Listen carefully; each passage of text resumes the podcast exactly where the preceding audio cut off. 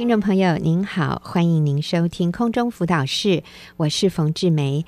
在今天的节目里面，我请到了 Mike 和小丽哈这一对夫妻来到我们的节目。那前面两次呢，他们都掏心掏肺的哦，非常真诚的跟我们分享他们自己婚姻里面啊、在婚姻风暴这个过程中，他们如何的经历哈，真的是有血有泪。非常的生动，非常的真实啊！我们听了都非常感动。就是小丽用爱挽回丈夫，然后 Mike 不仅是回到家里啊，离开这样的一个犯罪的关系啊，回到家中对配偶忠诚，而且更可贵的是，Mike 也接受主，成为基督徒，然后有一个真正。悔改的生命，所以我今天继续请麦克跟小丽来到节目里面，要跟我们的听众朋友做一些呃分析与整理哈，就是对于在婚姻风暴中的夫妻麦看小丽要给我们一些建议哈，给我们一些鼓励。所以麦看小丽，你们好。大家好，我是麦克。嗯，冯姐，听众好，我是小丽。嗯，那我先来问小丽好了啊。那小丽，我想啊、呃，因为今天在台湾啊，或者世界各地，婚姻里面出现外遇啊，有第三者介入这样的情况，其实是蛮普遍的。我真的是很难过的要这样说哈，这样的比例是非常高的。那所以很多人遇到这样的情况的时候，他们的第一个反应就是。什么长痛不如短痛哈，就是离婚吧。对，那甚至有人发现配偶有外遇的当天就离婚了，或者第二天当天就签字，第二天就去办离婚了，是非常冲动的一种做法。对啊，当然我们建议他们绝对不要这样。我们认为每一个婚姻都是可以挽回的，包括你的配偶跟外面的人生了小孩，都还是可以挽回的。因为你们的婚姻才是合法的，你才是正牌的，那个外遇的那个都是一个错误的关系，所以应该结束的是外遇的关系，而不是结束这个婚姻的关系。所以小丽，我想要请你对所有先生有外遇，或者我们说太太有外遇的人，给他们一些意见，如何用爱挽回婚姻？有没有什么样的一些重点？嗯，好。呃，我想第一个重点就是我们要依靠神，从神那边得力量。嗯，为什么你要把这个摆在第一个？因为呃，其实修复关系的这一个工作，尤其是当啊、呃、配偶有了外遇以后，嗯，呃，要去做这个修复婚姻的工作是非常辛苦，而且非常不容易的。嗯，嗯对，单单靠着我们自己的力量，我们真的没有办法做到。所以，嗯，一定要依靠神。所以，第一个，我们要与神建立关系。对，我们要从心里面来依靠他。嗯、是，嗯。那我的小组里面其实有很多这样子的姐妹。嗯，对。小丽，你自己也有带小组哈？对，嗯、是。我想这就是神有神的安排，就是神让给我的经历能够成为别人的祝福，所以在我的小组里面有很多这样子同样遭遇的姐妹。嗯。嗯，是，嗯、呃，最近我们就因为呃一起祷告，嗯，小组里面的姐妹聚在一起，每一天的为先生祷告，嗯嗯、呃，透过这样子的祷告。啊、呃！依靠神的力量，小组的每一个姐妹都能够情绪变得很平稳、很稳定，嗯，不会因为环境还是那样，然后就受伤。嗯，每一个都非常的平静稳妥。你说说看，你小组大概多少人呢、啊？每一个哇，那这是多少人？配偶有外遇的姐妹七八个吧，七八个。但是小组大概十多个，对对，十三个。嗯十三个，对。但是你说你们每一天聚在一起，所以是透过电话，对，用电话，然后三个三个一组，哦，三个三个一组，嗯、对。然后呃，就是每一个人祷告两次，因为三个人一组嘛，每一个人要对着其他两，跟着其他两个人祷告，所以，所以嗯嗯，所以 A 找 B 祷告，祷告完了以后，B 就找 C。对，然后 C 再找 A 祷告，哦，所以每一个人有两天的时，呃，两个时段是跟姐妹一起祷告。嗯，那大概祷告多久？每一个人的状况不一样，所以呃，从十分钟到半个小时都有。哇，十分钟到半小时，那看你有那么多时间，但是我觉得其实五分钟也很好啊。所以如果你觉得很没有办法做到半小时哦，那个是比较少的情况，其实五到十分钟就非常足够了，一天两次。对，然后你们就发现有很大的转变。是姐妹不但情绪变得平稳，而且可以互相互相扶持。嗯。对，当他们愿意去鼓励跟你通电话的姐妹，嗯，就不再一直在专注自己的问题上面，嗯，所以每一个人都情绪上面都有很大的变化。那跟着呢，其实先生也都有很大的变化，嗯嗯，像不像？嗯，对我们说人际关系是互动，所以当我改变的时候。对方一定感受得到，这个就带入一个良性循环。其实我说这就是 release，就是释放天上的能力。当我里面经验到从神而来的稳定和那个安全感的时候，我在跟我的配偶相处，他绝对感受得到。所以我成为一位主导者，你知道，我就影响了他，这个关系就进入一个正面的良性循环。所以你们有看到一些结果。对，像我其中有一个姐妹，她先生呃，几乎每天都是凌晨四五点回家。凌晨那已经不叫凌晨了，那要早上了。是 早上四五点，OK。对，但是她现在大概就是十一二点一点，他就会回家。所以各位，如果你的先生十一二点，那是很早的哈。所以现在提早从凌晨四五点提早到半夜十一二点，哇，这个值得很 值得庆祝。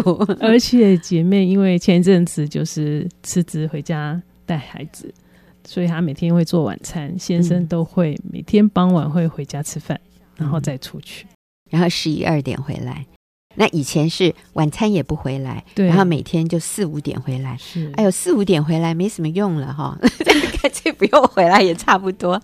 不过我们看到的是很有进步哦，啊、哦，现在十一二点，而且晚上会回来吃晚饭。对，祷告的结果是，所以要依靠神。嗯嗯，那第二点呢，就是坚持不要放弃，坚持不要放弃。对，这个很重要，不要放弃婚姻，就是坚持不要签字离婚。对对对，因为我们都不知道先生要回转的那个时间点是什么。嗯，对，或者是他说不定明天他就回转了。如果我们在今天放弃，那就太可惜了，我们之前做的努力就都白费了。对。而且往往一个男人回转呢、哦，没有什么先前通知你的，或者给你什么迹象，他就是回来了，突然回来了，你都吓一跳。所以千万不要放弃，可能就是今天，对，可能就是明天。是他正想回来，你就说好吧，签字，然后他他反而回不来了。OK，对，是。所以第一个是依靠神，第二个不要放弃，第三，嗯、第三个就是选择不受伤，选择不受伤，对。因为在这个过程当中，其实姐妹会受到很多很多的伤害，比来自先生的啦，或者是来自、嗯、其实亲戚朋友也会，嗯，他们觉得你做的事他们很难接受，也会给你一些伤害，嗯，那这个时候我们就要选择不受伤，嗯，对，依靠依靠真理，嗯，才不会让自己的情绪变得很低落，嗯，是。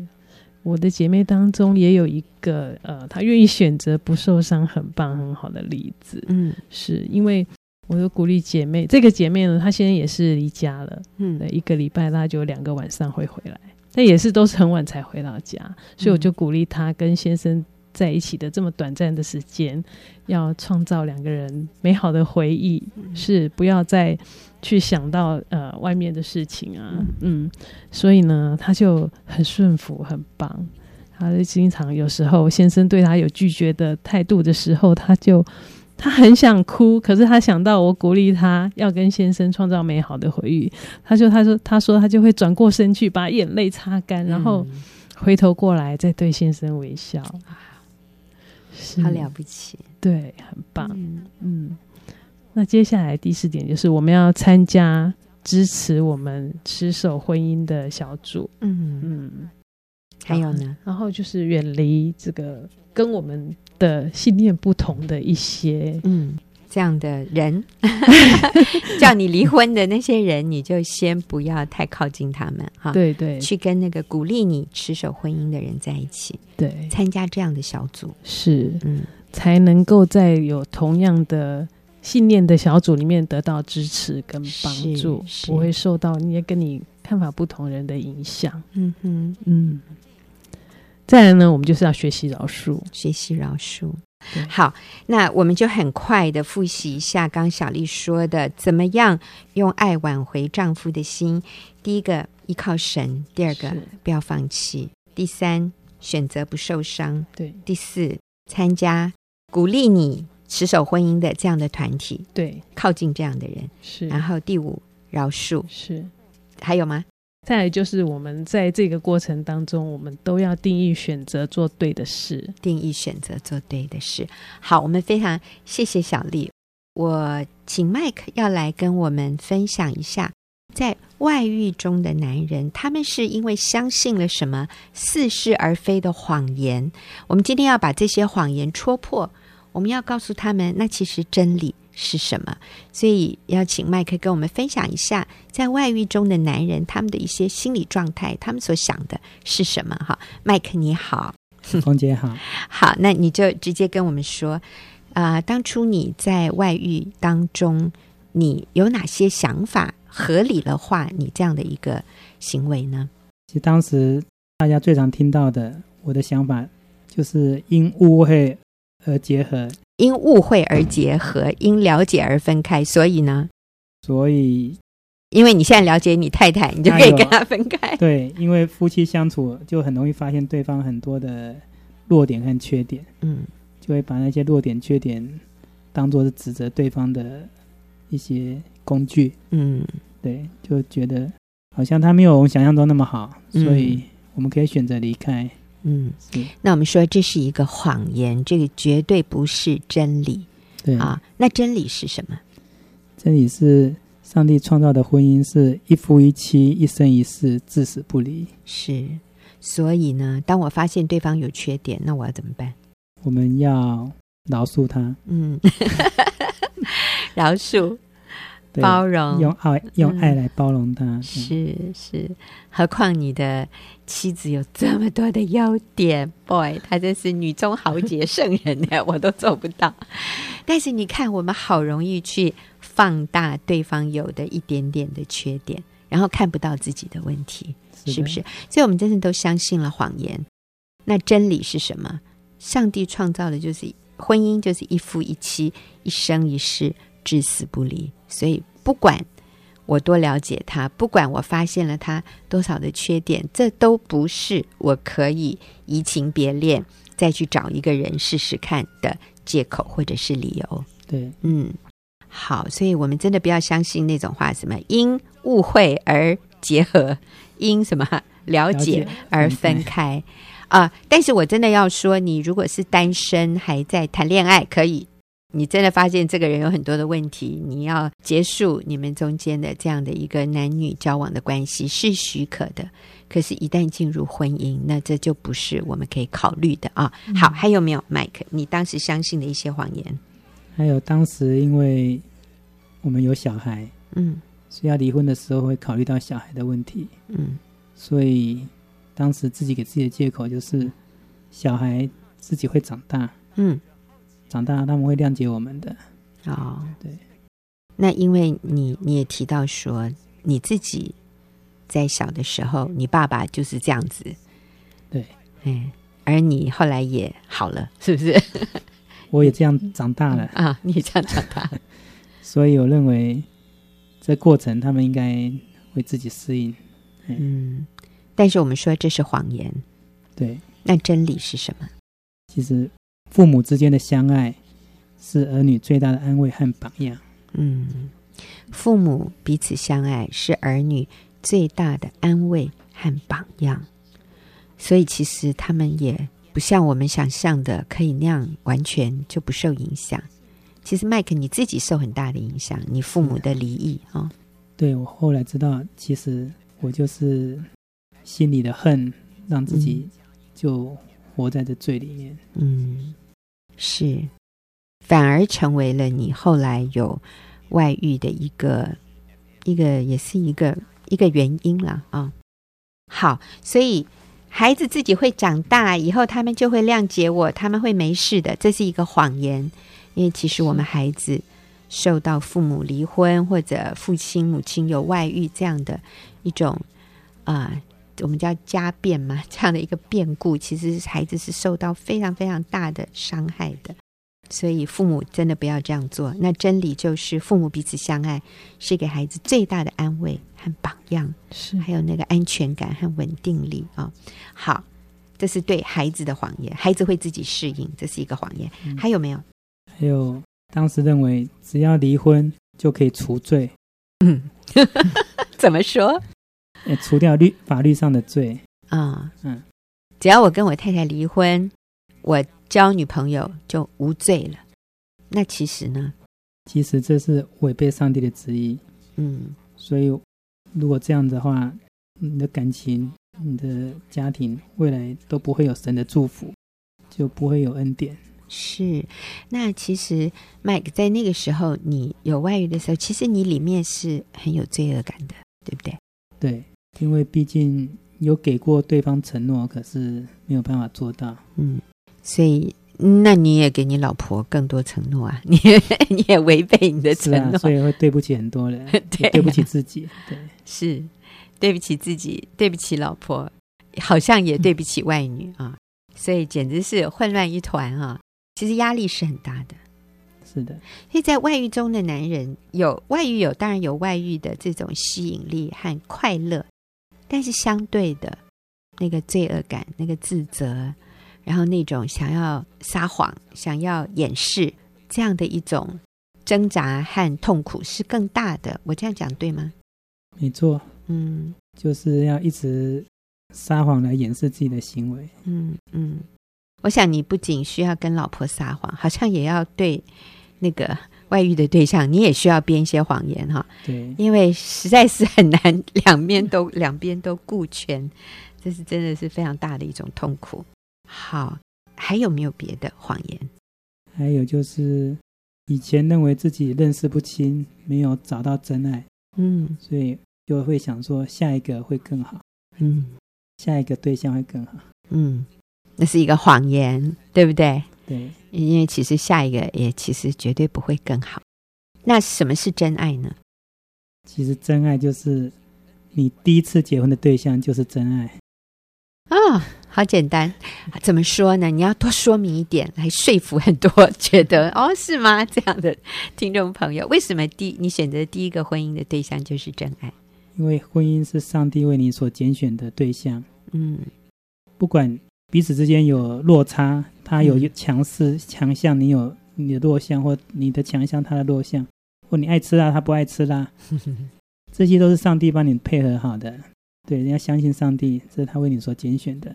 所以第一次的婚姻就是上帝为我们所拣选的。是的，那所以那就是真爱。是，那就是要一生一世至死不离的真爱。是，所以这个真爱不一定是根据感觉，是，而是根据一个盟约，根据上帝已经成就了，我们已经结婚了，所以就是他了。所以这就叫真爱。是的，呃，我们说那个，呃，其实我昨天在 FB 上面看到一幅图，一个相片。相片左边是一对老夫老妻，那个真的我说有八十岁的啊、呃，他们就是走在一起，走在马路上，但是并没有手牵手，也没有非常什么甜蜜浪漫的样子，可是他们就是走在一起。然后旁边呢，一棵树的旁边就有一对大概十七八岁的男女在那边拥抱和接吻。然后这个 FB 上面的下面的一个说明就是说什么是真爱？他说用嘴巴说我爱你很容易。用行动来表现出我爱你，那才是真爱。那是困难的，但那才是真爱。所以这对老夫妻虽然没有手牵手，虽然没有很浪漫恩爱的样子，可是他们八十岁了还走在一起，认定彼此，这叫真爱。啊，那个在接吻拥抱的，哎呦，那个都不晓得能持续多久，搞不好两个礼拜以后他们就分手了。那个不是真爱。嗯，真好。所以。这个离婚可以除罪呀，孩子自己会长大呀。哎，还有一个 Mike，最后我要你提一下的啊，你之前有跟我说，你当时还相信的另外一个谎言，就是我有赚钱养家已经很好了，是不是？啊，因为我的父亲当时他外遇之后就没有再养家了，嗯，都靠我母亲供养我，还有哥哥姐姐打工供养我们，所以当时我觉得有赚钱养家已经跟别的男人比已经很好了，但这些都是谎言。是的，其实忠诚在婚姻里面，忠诚是最重要。养家当然重要，但是忠诚却是更重要的。好，那因为时间的关系，我们非常谢谢麦看小丽今天跟我们这样的分享。我相信你们不仅祝福了我，也祝福了很多很多收听节目的听众朋友。我代表他们向你们表达我们最高的谢意，谢谢。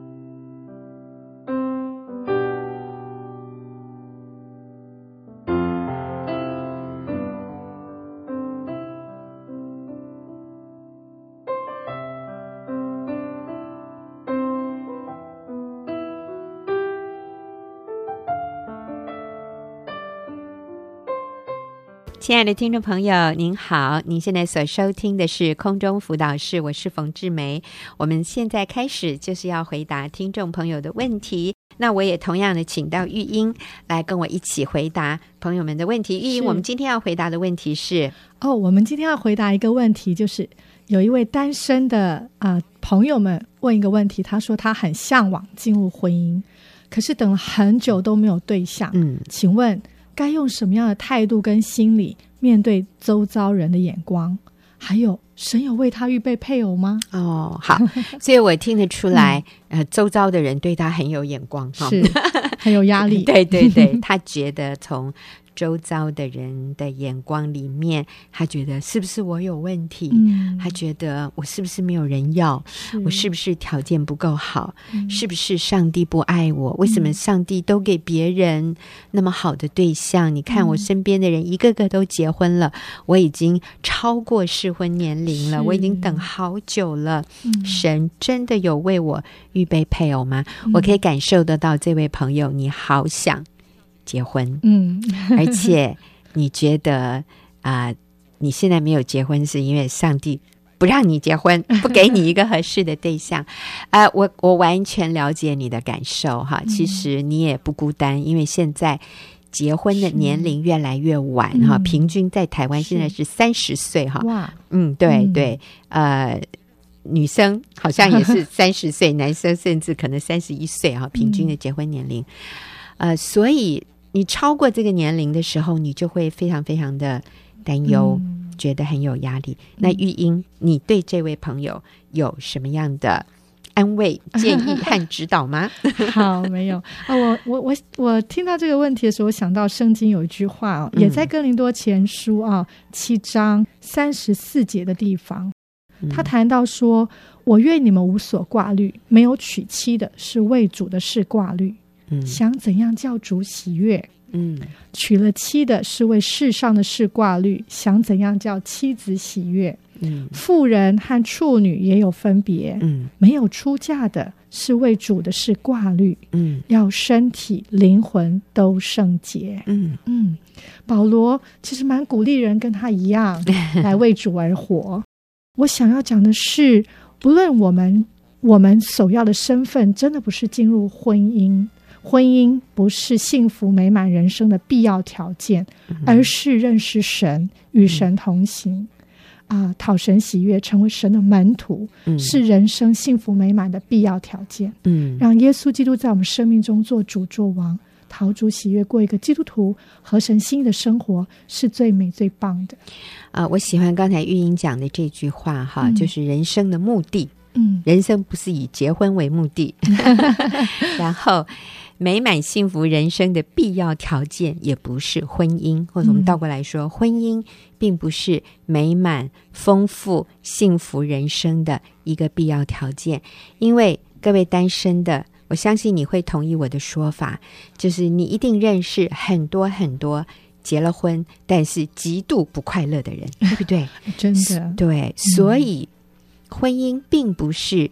快乐人生的一个必要条件，反而当我们自己不是一个合适的人，当我们自己不是一个成熟的人的时候，我们进入婚姻，婚姻就成为我们最大的一个伤害、痛苦的来源。所以，你今天要追求的不是结婚这一件事，是。而是玉英，你建议他怎么样？要成为一个拥有真爱、预备自己能够进入婚姻是一个成熟的人。嗯嗯，其实进入婚姻就是舍己的开始，这是我跟我儿子讲的，嗯、我国中的儿子说的。我常说这叫置入性行销。我希望他能够拥有正确婚姻的观念，预备自己成为一个适合的人。嗯、其实不是进入婚姻要去讨对方的爱。嗯，而其实是一个能够付出爱的人，你才能够在婚姻里面经验真爱。是，所以如果你在单身的时候，你就要积极预备自己成为这样的人。嗯，那这样子，不论你什么时候进入婚姻，甚至没有进入婚姻，你都会是一个幸福快乐，而且人际关系非常好的人。嗯嗯，你就不会被人的眼光所影响。啊、呃，就算别人对你有一些所谓异样的眼光，你可以成为那个主导者，去改变他对你的眼光。嗯、我们也不用刻意的。但是，当我不受别人的眼光影响的时候，别人就会说：“哇，他单身的好精彩哦！对，我好羡慕他哦！我希望我也能单身，像他一样，这么过这么丰盛。”可以被上帝使用，这么有意义、这么有价值的一种人生，所以别人会羡慕你，他就不会用你认为所谓异样的眼光来看你。嗯、所以，其实我们是那个主导者，而不是让别人来眼光来影响我们心情的那个人。我常常说哈。我们需要像一个那个插头插对地方的一个电风扇。假设我是一台风扇，我们每个人都是一台风扇啊。我用风扇是因为它有它有那个动哎转的那个动作，让我们比较好好明白这个意思。今天如果我我这台风扇没有电。它是停摆的、停滞的，它就没有发挥它的功能。那所以我们都希望我们的风扇是转动的，我们希望我们的人生是有动力的，是，是多彩多姿的。所以我们就认为，那是不是因为我没有婚姻？嗯、是不是因为没有人爱我？嗯、是不是因为呃我不够重要？所以我要去谈一个恋爱，我要让。另外一个人很爱我，我就突然觉得我好有价值，那我的人生就有动力，我的风扇就可以转动，我的人生就多彩多姿了。所以，我们拿着插头，我们想要找一个人，让我们插上去，立刻我们就来电了。呀然后我就觉得哇，神采奕奕，对 我我是很重要的，因为有人爱我；嗯、我是很有价值的，因为有人需要我，因为有一个人很看重我，很欣赏我。各位。你的电力来自于另外一个人，所以我们很多人是用这样的一种错误的心态去谈恋爱。嗯、可是谈了一阵子，哎，一开始也真的很来电哦，这个风扇有在转动。是可是过了一阵子，我们就说，哎，怎么你的给我的电力变弱了？我觉得你没有像我当初期待的那样爱我，我觉得我对你很失望，你没有按照我的期待来对待我，你不够爱我。你知道，当我们挑剔对方的时候，哦，你就发现那个电力。又更减弱，你的风扇又转得更慢。嗯、我们是靠另外一个人来给我们动力耶，这个绝对不行。为什么？因为那个人他只是一个电池，那个电池一定会用完，而且你不要忘记，他也有一个插头插在你身上，他也期待你给他电力耶。嗯、可是没有想到，你不但没有给他电力，你反而是。挑剔他，对他不满，那这样的关系一定很快很快就会退化，然后最后两个人就不欢而散，分手。嗯、然后我们继续手里握着我们的插头，说有谁可以给我一点电力？嗯、你又去找下一个，一个好像一开始也还不错，可是过了一阵子，你又发现他的缺点、他的问题，你又觉得哎呦，又没电了，怎么办？各位，这个是一个错误的一个循环。我们必须把我们的插头插在那个通往核能发电厂的插座上，把它插在墙壁上面的插座吧。而这个插座是通往电力发电厂的，火力发电厂或者核能发电厂。嗯，请你告诉我，一个发电厂的电力可以供应一个小风扇转多久？转到它 永远，转到它散掉，对不对？是。你绝对不会担心它会停电或者电力不足。嗯，那我们说这个通往核能发电厂的插座，或者这个核能发电厂是什么呢？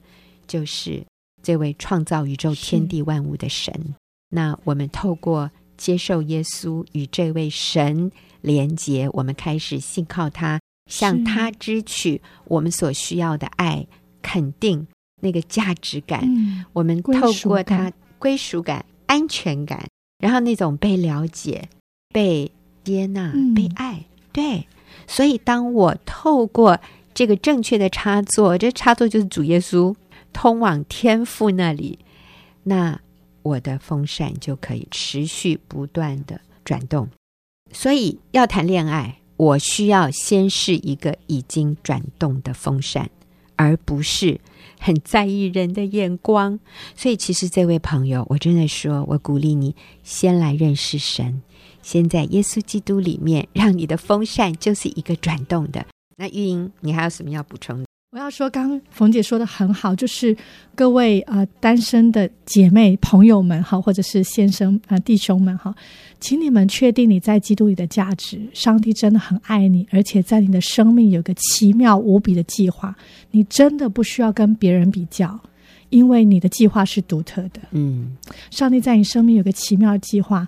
你现在选择先学习过一个积极有益的人生，你知道你就会。一人追赶千人，嗯，当你进入婚姻就追赶万人，嗯，你的生命是更加分的，而不是减分啊，嗯。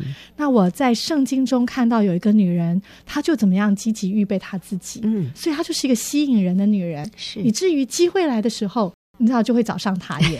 那就是我在创世纪二十四章看到一个利百家，嗯。嗯，那个老仆人去找为这个。很敬虔的爱主的弟兄找一个配偶的时候，嗯、诶，他就祷告，祷告是能够主动啊，就是当他邀请他，希望他给他一点水喝的时候，他不但给他水喝，还要给十匹骆驼的水喝，嗯、要主动哦。他没有说请你给我骆驼喝，嗯、他就主动积极的，不但给这个老仆人喝水，还帮骆驼十匹骆驼挑水，嗯、让他们都喝饱。嗯、可见的利百家有一个。第一个，他怜悯人，嗯，主动，嗯，热诚，嗯，他看到需要的时候，他不是一个逃避人际关系的人，嗯。嗯，他看到一个陌生人的需要，他是主动的给予，嗯，而且还多给，为别人多走一里路。是，他主动看到那个骆驼的需要，在别人没有说的时候，他就去做。哇，这样的特质好吸引人。是，他愿意舍己。嗯。嗯，还有他拥有健康的身体，还 真的要很健康，很有体力，很有体力，动作很快，对，迅速确实。是我去 读呃《创世纪》二十四章的时候，我看到的是利百加，他用了几个字“急忙”，急忙，他的动作是很快的，是。啊、呃，所以他是主动的，他是舍己的。我甚至要说，一个人如果喝一一瓶水好了。嗯那你知道，十一一个骆驼可能是喝人的十倍，对，十匹骆驼等于就是一个人的一百倍，所以意思就是老仆人向这个女孩子请求一份，嗯，这个女孩子要主动给她一百份，超越，哦嗯、这实在是 太不可思议的一种 舍己的生命。是。老仆人找的是这样的女孩子，嗯，而且你看她。真的是平常就操练自己啊，因为他那个水是井水，不像我们现在自来水一开就来 啊，那不难哈。嗯，他真的是要花很多时间，付上时间精力。我觉得最重要是他的心，愿意愿意的心啊。还有就是他能够跟兄长、父母，其实拥有很健康的关系。嗯哼，从哪里可以看到？当这个老仆人跟他分享。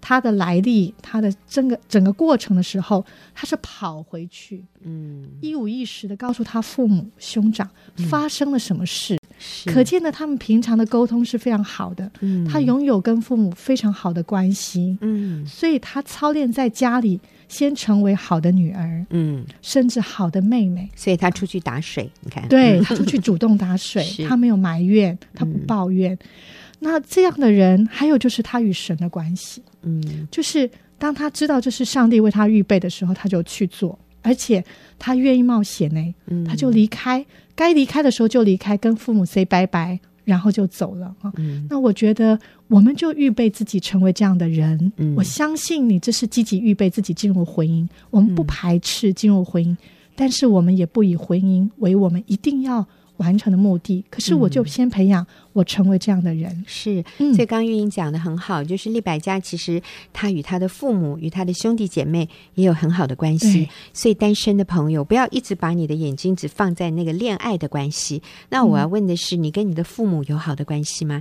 你跟你现在身边的人有好的关系、和睦的关系吗？因为这个就能够预备你在婚姻里面也有一个健康的人际关系，不仅仅是跟你未来的配偶，也是跟你未来的亲家。啊，对，跟你的公公婆婆，跟你的岳父岳母，还有你配偶的家人。所以你现在的人际关系如果不好，如果你现在很容易受伤，你现在很敏感，那我跟你讲，你结了婚以后，这个问题只会倍增加剧，它会更严重。嗯，所以我们需要在单身的时候，我们先成为一个健康的人。那最后，我也很快的啊，跟单身的朋友说。人生有三个最重要的抉择，我们说都是以英文的字母 M 来开始的。我们说第一个叫 Master，第二个是 Mission，第三个是 Mate。意思就是我们需要决定我人生的主宰是谁，谁是我生命的主。然后第二个重要的抉择是什么是我的人生使命。然后第三，谁是我一生的配偶？哈，Master、Mission and Mate，那我们应该按照这样的顺序，我先来决定耶稣是我生命的主，然后我的人生使命就是我接受耶稣给每一个基督徒的使命，我们去使万民做主的门徒，我愿意传福音，我愿意帮助人更认识耶稣，成为耶稣的门徒，这是我生命的使命。所以不管我到哪里，我做什么事，我是什么身份。我人生的使命是为了传福音，让人更认识耶稣基督，来造就门徒，来一起完成大使命。所以，Master Mission，第二个是我的使命。然后最后呢，Mate 配偶的部分，就是我找一个和我有相同的主、相同人生使命的人来进入婚姻。那这就是一个很正确的顺序，那这个也对我们未来的幸福是一个非常大的保障。我真的看到，如果我们这三件事情是这样一致，主、使命和配偶都是一致的时候，要经验美满幸福的婚姻是必然的。谢谢听众朋友的收听，那我们下个礼拜再会。